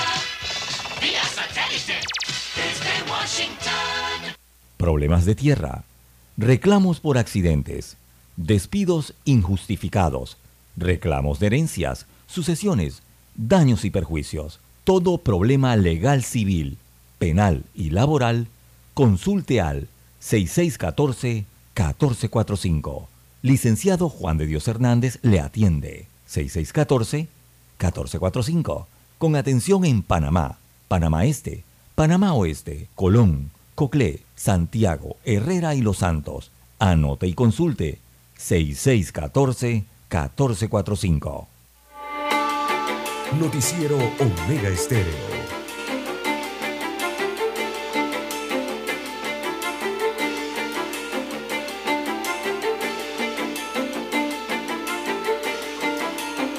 Bien, amigos oyentes, las 7.6, 7.6 minutos eh, de la mañana en todo el territorio nacional.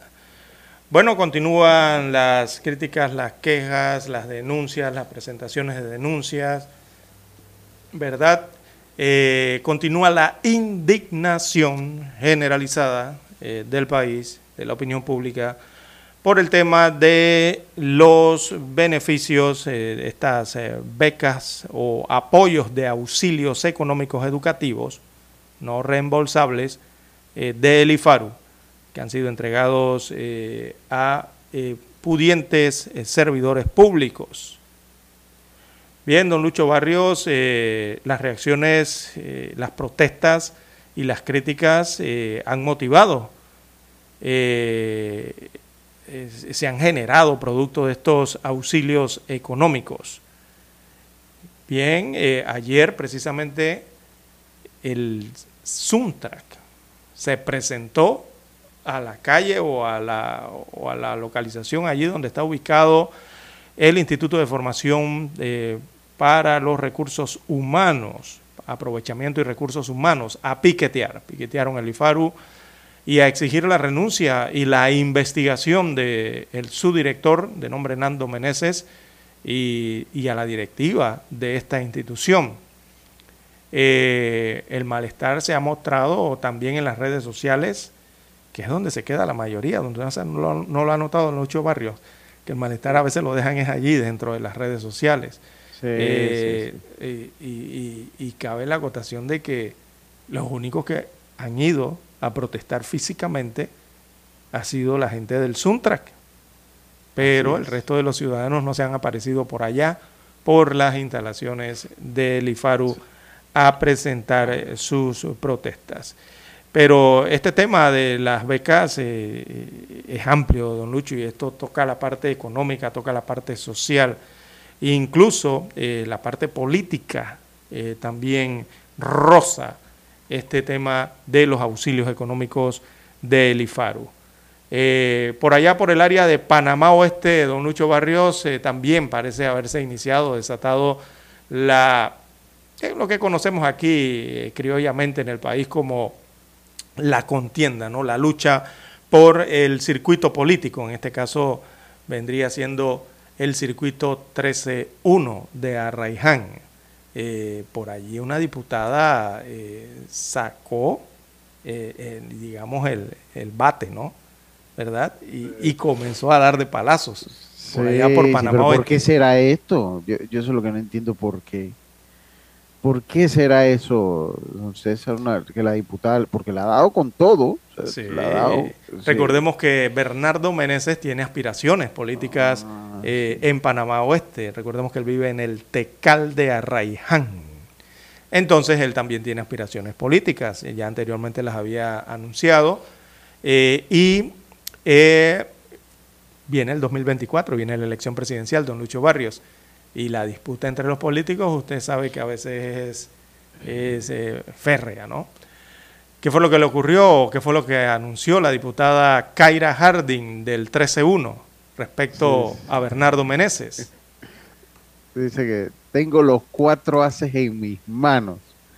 Eh, eso fue lo que le dijo en medio del escándalo, pues que envuelve al Instituto de Formación y Aprovechamiento de los Recursos Humanos, el IFARU, por los auxilios económicos concedidos a figuras políticas del patio. La primera vicepresidenta de la Asamblea Nacional, que es diputada precisamente por ese circuito, aseguró en su cuenta de Instagram que tiene los cuatro haces en sus manos, dice. La parlamentaria lanzó un fuerte mensaje, dice, tengo los cuatro haces en mis manos.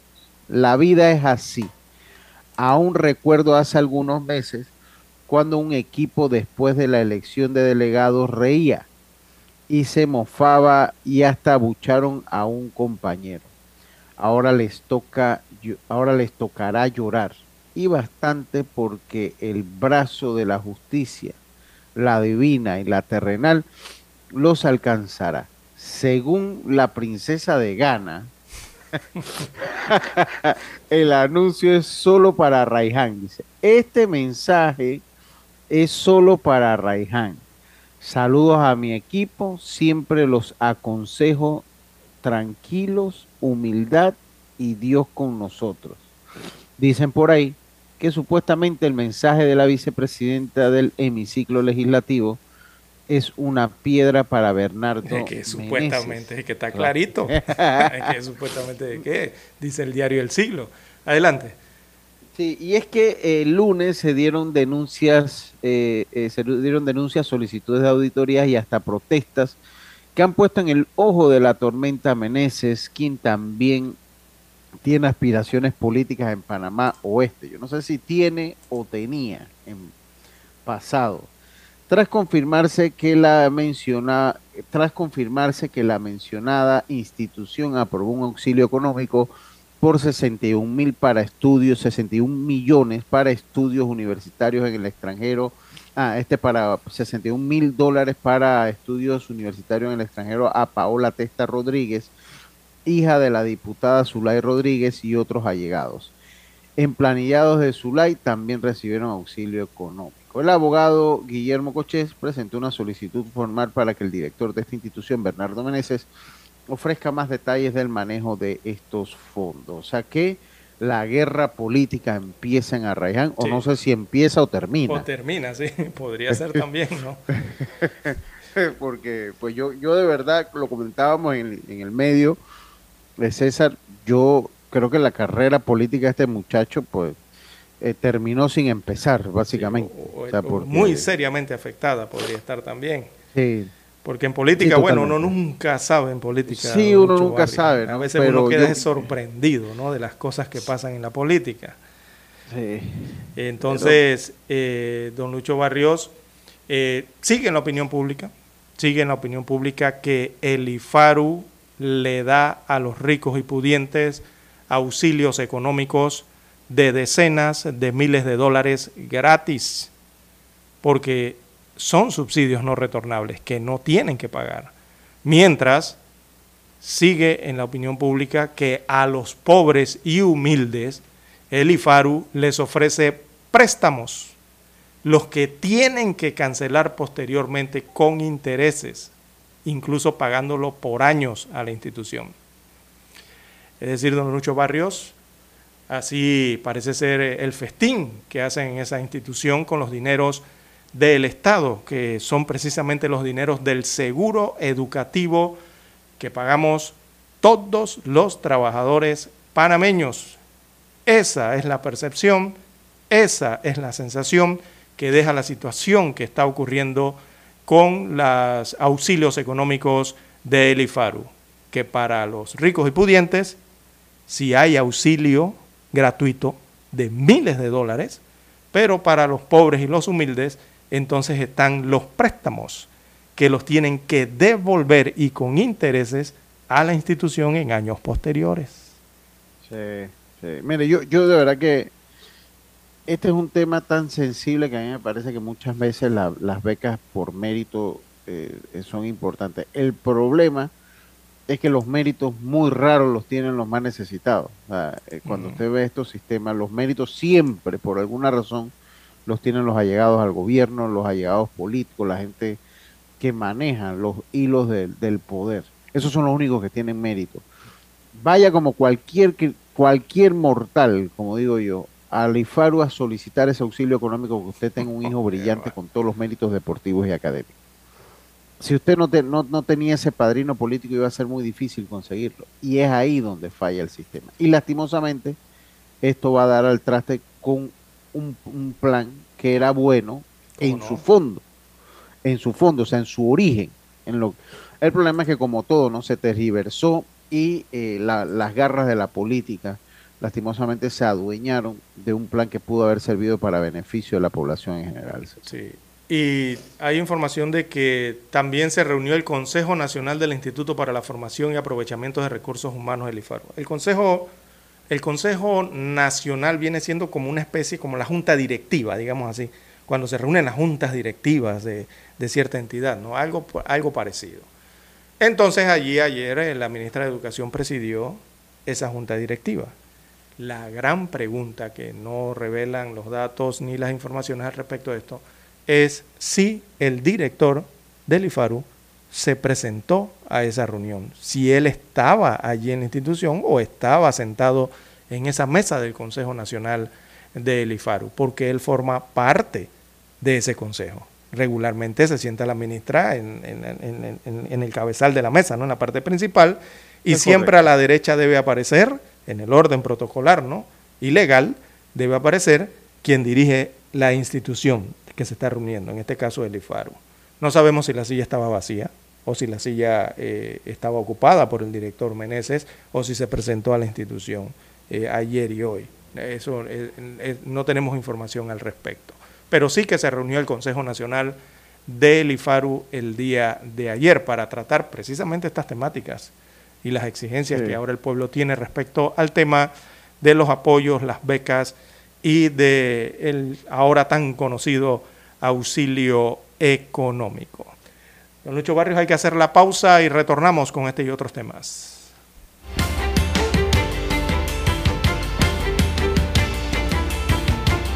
Noticiero Omega Estéreo.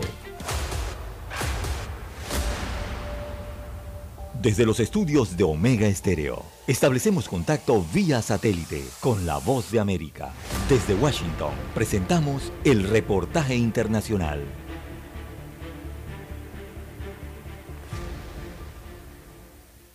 Como hemos venido comentando, la Copa del Mundo de Qatar 2022 será la precursora en muchas cosas. Ya lo hemos dicho, el primer mundial en un país árabe, un mundial que se jugará en invierno europeo y tantas otras más que marcarán una diferencia con respecto a los que habíamos visto en la historia de los mundiales hasta ahora.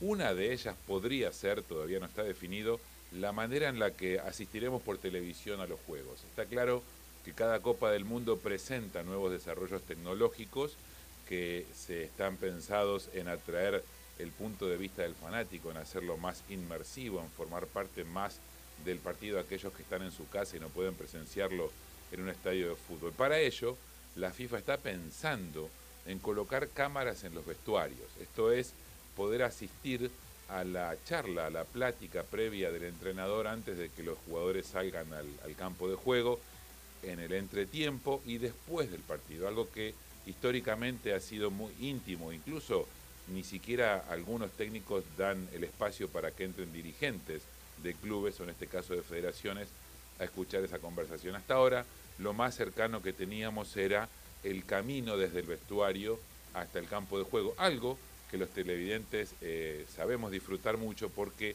a veces asistimos a conversaciones muy jugosas. Bueno, la FIFA quiere ir un poco más allá, quiere poner una cámara dentro de los vestuarios para poder escuchar qué se habla antes de salir al campo de juego y también están planeando en poner entrevistas en el medio tiempo, cuando los entrenadores salen ah, del primer tiempo al campo, del campo de juego para los vestuarios, tener la posibilidad de entrevistarlos. Este segundo punto está más cerca de suceder, aparentemente siempre y cuando se acuerde esta entrevista entre la televisora oficial y el técnico de cada una de las federaciones. Conociendo a los entrenadores, muy pocos seguramente accederán, algo que ocurre usualmente tanto en la NFL en Estados Unidos como la NBA y en algunos partidos de béisbol donde los entrenadores forman parte de la transmisión. Entonces, para poder conseguir que sea más inmersiva aún la transmisión internacional de estos mundiales, posiblemente podamos asistir a lo que ocurre en los vestuarios y a la explicación de los entrenadores de cómo va el equipo antes de comenzar el segundo tiempo o apenas finaliza el primer tiempo. Soy Nelson Viñoles para La Voz de América. Escucharon vía satélite desde Washington el reportaje internacional. Noticiero Omega Estéreo.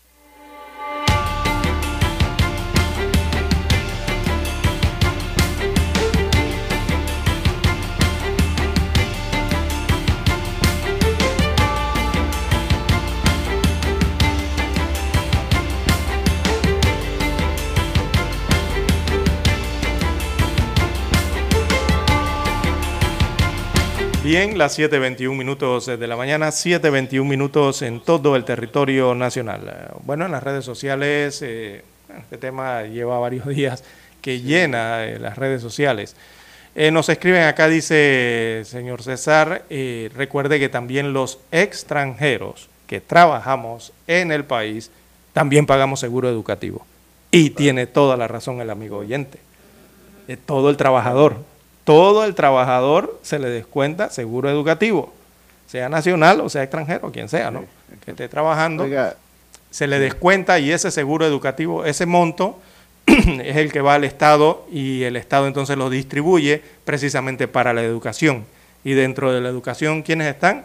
El IFARU, todas estas instituciones, Ministerio de Educación, todas las que tienen que ver ¿no? con el tema educativo. De ahí es donde surgen estos recursos.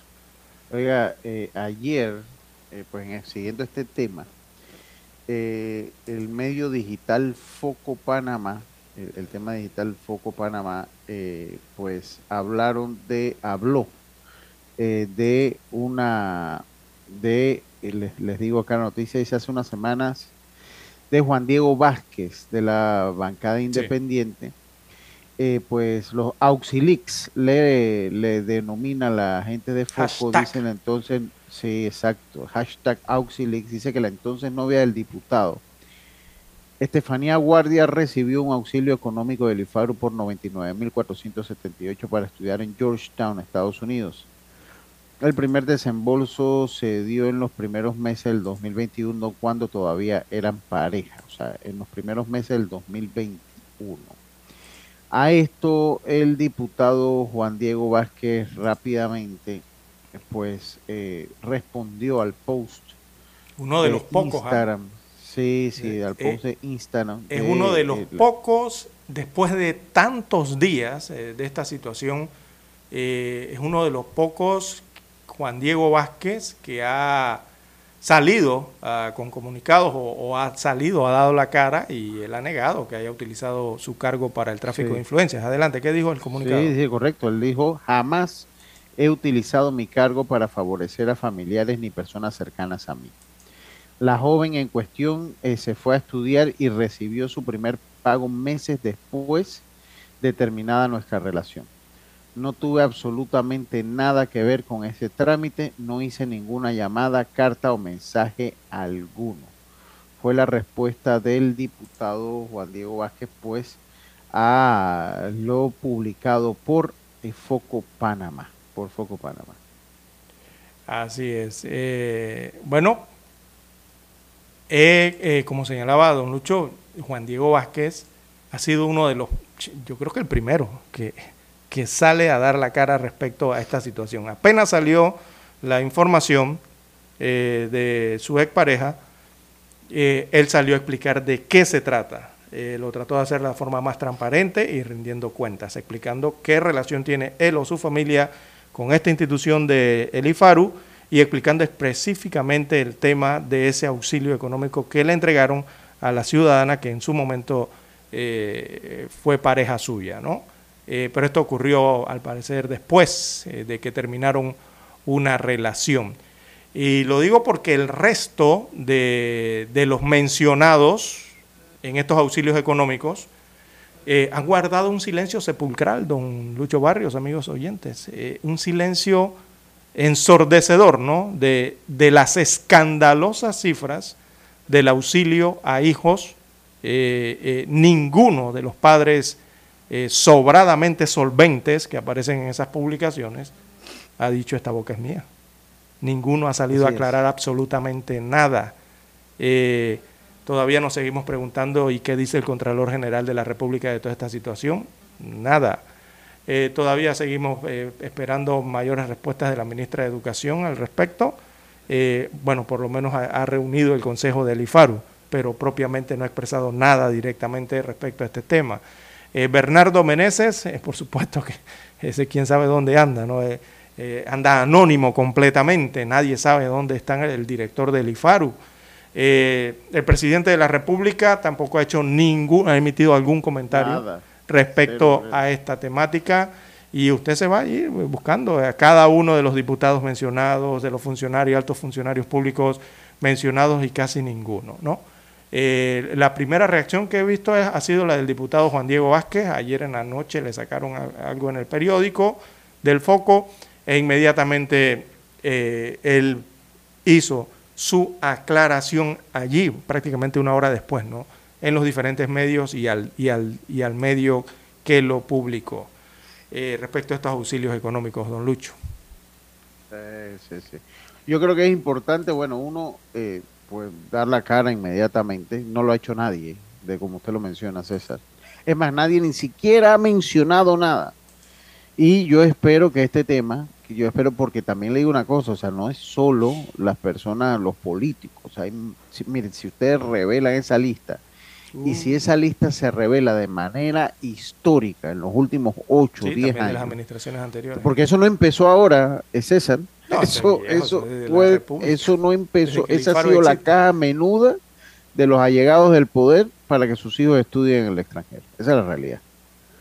Esa es la realidad. Y si usted, porque eso no empezó hace cuatro años, si usted saca una auditoría o, o revela una lista de hace años de ese plan, yo estoy seguro que lo que va a salir es bellezas. Bellezas saldrán de ahí. Así es. Mire,